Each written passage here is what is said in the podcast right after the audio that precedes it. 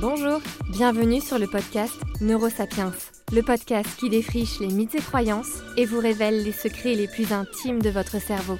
Découvrez l'outil le plus précieux de l'homme, celui qui nous a permis, à nous, Homo sapiens, de construire notre histoire.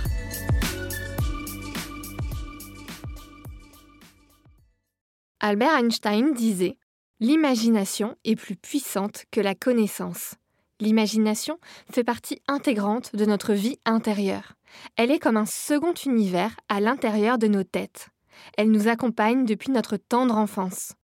Enfant, nous inventions des animaux, des amis, des princesses et des rois. Adultes, nous inventons des événements qui n'existent pas. Nous refaisons l'histoire avec des conclusions différentes. Nous rêvons à des utopies sociales et morales. La magie de l'imagination fait qu'elle nous permet de voyager dans le temps, dans l'espace, dans les réalités, sans aucun obstacle à l'horizon. Dans cet épisode, nous répondrons aux questions suivantes. Pas forcément dans cet ordre, mais on y répondra. Qu'est-ce que l'imagination? En quoi est-elle cruciale dans notre quotidien? Pourquoi certaines personnes disent ne pas avoir d'imagination? Où l'imagination se loge dans le cerveau? Le cerveau arrive-t-il à faire la différence entre l'imagination et la réalité. Peut-on avoir une imagination excessive? Allez, c'est parti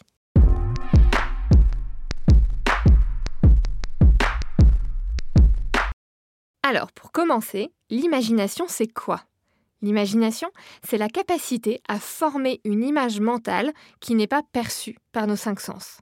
C'est la capacité de l'esprit à créer des scènes mentales, des objets ou des événements qui n'existent pas qui ne sont pas présents ou qui ne se sont pas produits dans le passé. Bref, l'imagination nous permet de remodeler la réalité à notre guise, mais aussi, et ça on en parle moins, l'imagination nous permet de résoudre des calculs, d'imaginer une situation et de l'anticiper. L'imagination est fortement liée à des processus émotionnels et cognitifs. Récemment, Joel Pearson de l'Université de Nouvelle-Galles du Sud à Sydney a fait la liste de toutes nos fonctions cognitives qui dépendent de l'imagination pour fonctionner. Nous avons parmi elles la créativité, hein, bien sûr, la capacité à comprendre un texte, les calculs mathématiques, ou encore la capacité à programmer une action pour faire quelque chose dans le futur. On voit donc assez facilement que sans capacité d'imagination, la scolarité ainsi que le travail peuvent être un tantinet compliqués. La difficulté à imaginer porte un nom. On appelle ça la fantaisie. On en sait très peu, finalement, sur pourquoi certaines personnes n'ont pas cette capacité d'imagination. L'hypothèse est que leur aphantasie serait due à un cortex visuel trop gros. Hypothèse un peu chelou, hein, je vous l'accorde, mais on va essayer d'y voir plus clair dans quelques instants. Au-delà de ça, même les personnes possédant de base cette capacité à imaginer peuvent rencontrer des moments où celle-ci est mise à mal. Par exemple, nous savons que le stress a un impact délétère sur les images mentales. Idem pour la distraction. Pour favoriser votre imagination, il vaut mieux être calme et concentré. Donc ne pas hésiter à faire une petite méditation en amont d'une séance d'imagerie mentale. À présent, je vous propose qu'on aille plonger au cœur du cerveau pour regarder comment se passe l'imagination tout là-haut.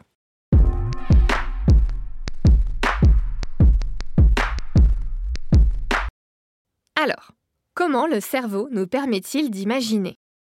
Comment le cerveau arrive-t-il à faire la différence entre l'imagination et la réalité?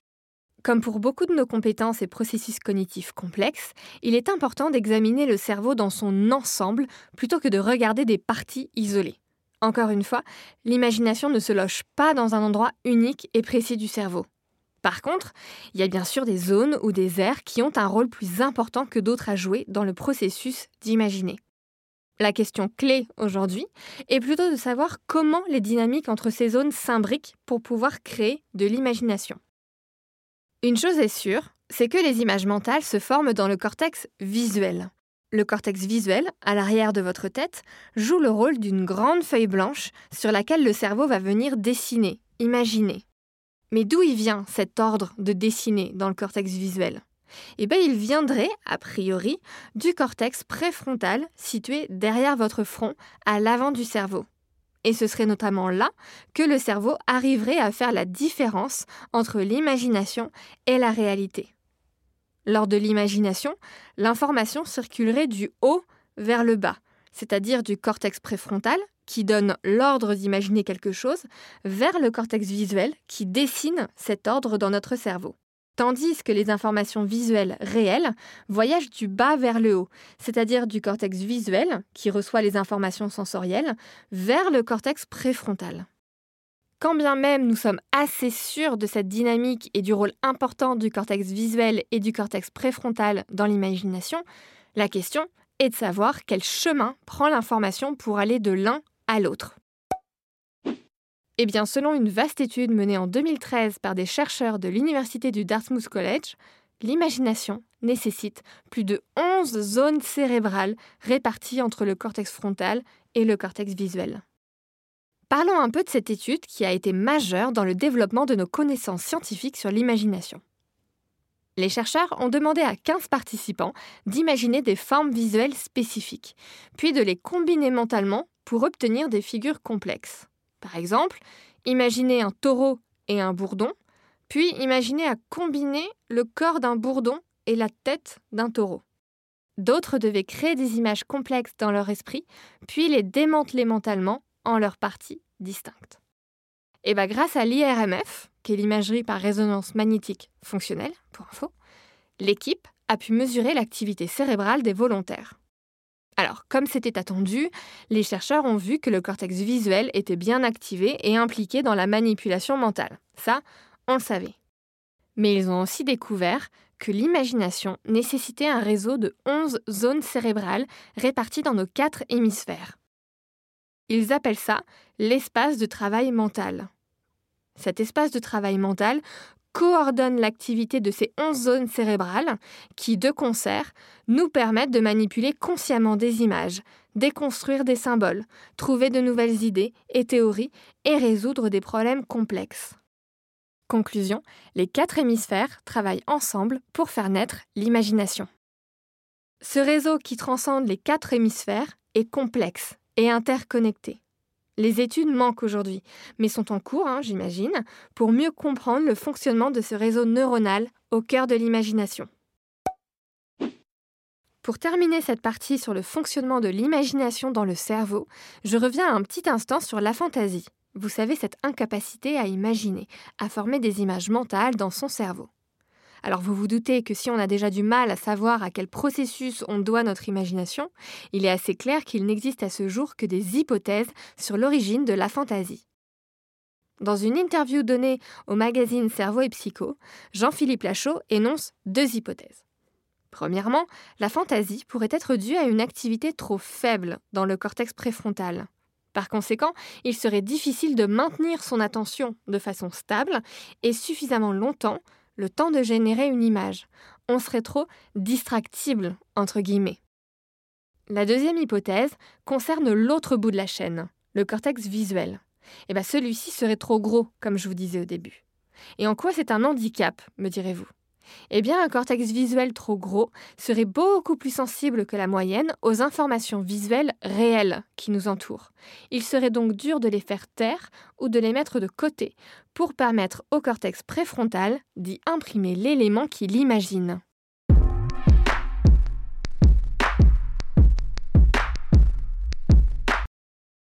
Ce que je trouve assez dingue avec l'imagination, c'est qu'elle a beau prendre entièrement racine dans notre cerveau, correspondre à notre monde intérieur, elle n'en a pas moins d'impact sur la réalité. On pense que les choses que nous imaginons sont complètement séparées des choses que nous percevons de la réalité. Aujourd'hui, cette pensée est largement remise en question.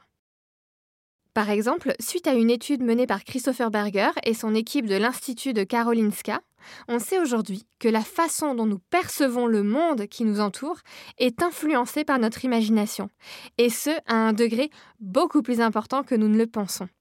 Dans cette étude, les chercheurs ont mis en avant le fait que l'imagination d'un son ou d'une forme vient modifier notre perception du monde qui nous entoure, de la même manière que l'aurait fait un vrai son ou une vraie forme. Les pensées qui émergent dans notre tête peuvent modifier notre perception réelle. Et finalement, cette capacité du cerveau à difficilement séparer la réalité de l'imagination est une mine de potentiel. Et je vais vous illustrer par deux exemples cette capacité finalement bien bénéfique. Premièrement, elle impacte positivement le traitement des phobies et des troubles anxieux.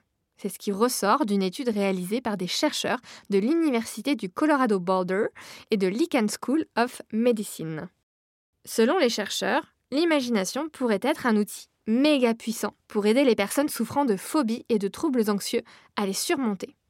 Depuis pas mal de temps maintenant, on utilise en thérapie cognitive et comportementale, aussi appelée TCC, la thérapie d'exposition. En gros, c'est une thérapie qui consiste à t'exposer graduellement à l'élément qui provoque ta peur, ta phobie, dans un environnement sûr et contrôlé afin de te débarrasser de ta peur. Le problème, c'est que certaines phobies sont difficilement accessibles. Par exemple, personnellement, j'ai une phobie énorme des lézards et de tout ce qui y ressemble, varans, iguanes et tout le tatouan. Sauf qu'en réalisant ma thérapie d'exposition à Paris, euh, bah, on comprend que l'accès à ce type de bestiole était pas mal compliqué. Bref, pour voir si l'imagination avait autant d'impact thérapeutique qu'une situation réelle, les chercheurs ont entraîné les 68 participants à associer un son à un choc électrique inconfortable, mais non douloureux.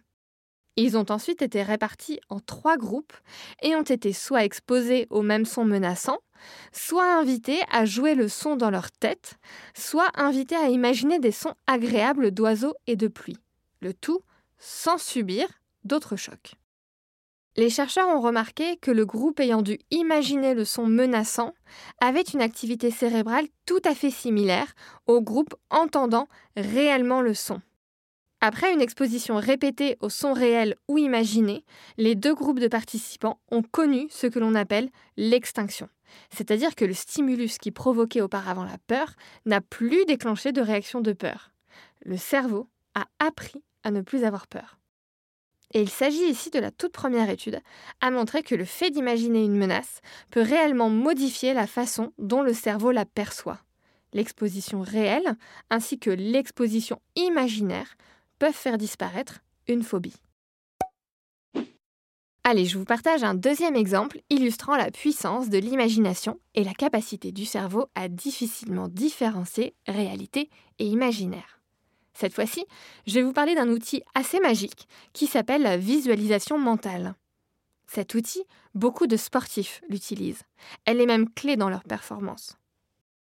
Aussi appelée imagerie motrice dans le monde sportif, elle est la faculté à vivre mentalement une action, à imaginer un enchaînement de mouvements sans réellement l'exécuter. Cette imagination porte sur plusieurs éléments pour fonctionner. Elle est ce qu'on appelle plurisensorielle. C'est-à-dire que le sportif va imaginer les informations visuelles, donc il va se voir faire le mouvement, les informations tactiles, la sensation que cela procure sur la peau, et les informations proprioceptives, les sensations à l'intérieur du corps, donc les muscles, les tendons, les articulations, etc. Grâce à cette visualisation mentale, les athlètes vont pouvoir maîtriser leur stress, perfectionner leur technique, corriger un mouvement et augmenter leur confiance en eux. Le tennisman va améliorer son service. Le basketteur va améliorer son lancer. Et les footballeurs vont améliorer leur dribble. Et pour les sportifs blessés, la visualisation favoriserait même la récupération des capacités fonctionnelles et motrices. Comment la visualisation mentale peut-elle avoir un tel impact? Car les circuits neuronaux activés par la visualisation mentale d'un geste sont quasi les mêmes que lors de son exécution réelle. Je dis quasi car certaines régions cérébrales s'activent davantage lorsqu'on fait réellement le mouvement et les échanges neuronaux peuvent aussi différer. Bref, les pouvoirs de l'imagination vont au-delà de ce qu'on pouvait imaginer il y a quelques années, et la science n'a pas encore révélé tout son potentiel.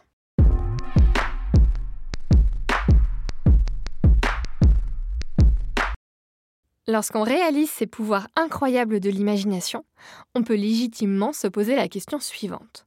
Peut-on être accro à l'imaginaire?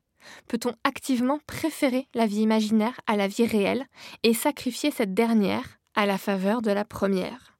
Eh bien oui, il est possible que ces rêveries quotidiennes deviennent tellement envahissantes qu'elles finissent par nuire à la vie normale. On parle alors de rêverie mal adaptée. Comment savoir si nous avons une rêverie mal adaptée?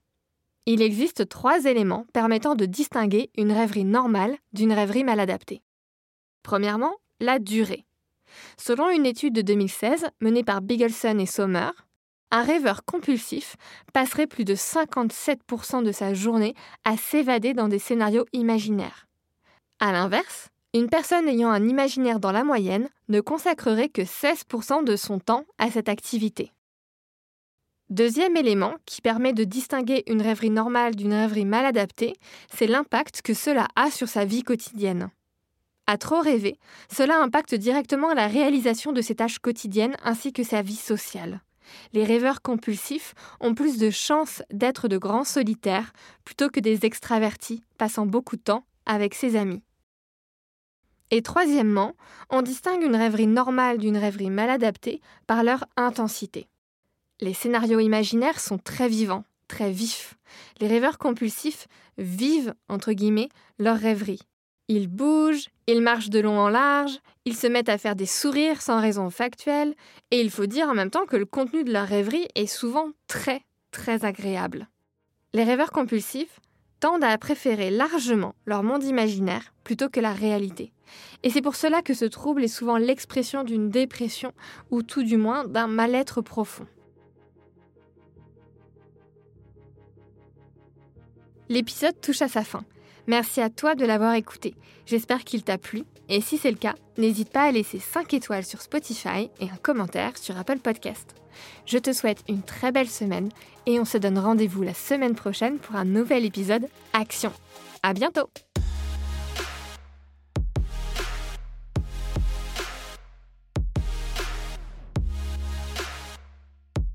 Neurosapiens est produit et distribué en collaboration avec l'Acme Productions.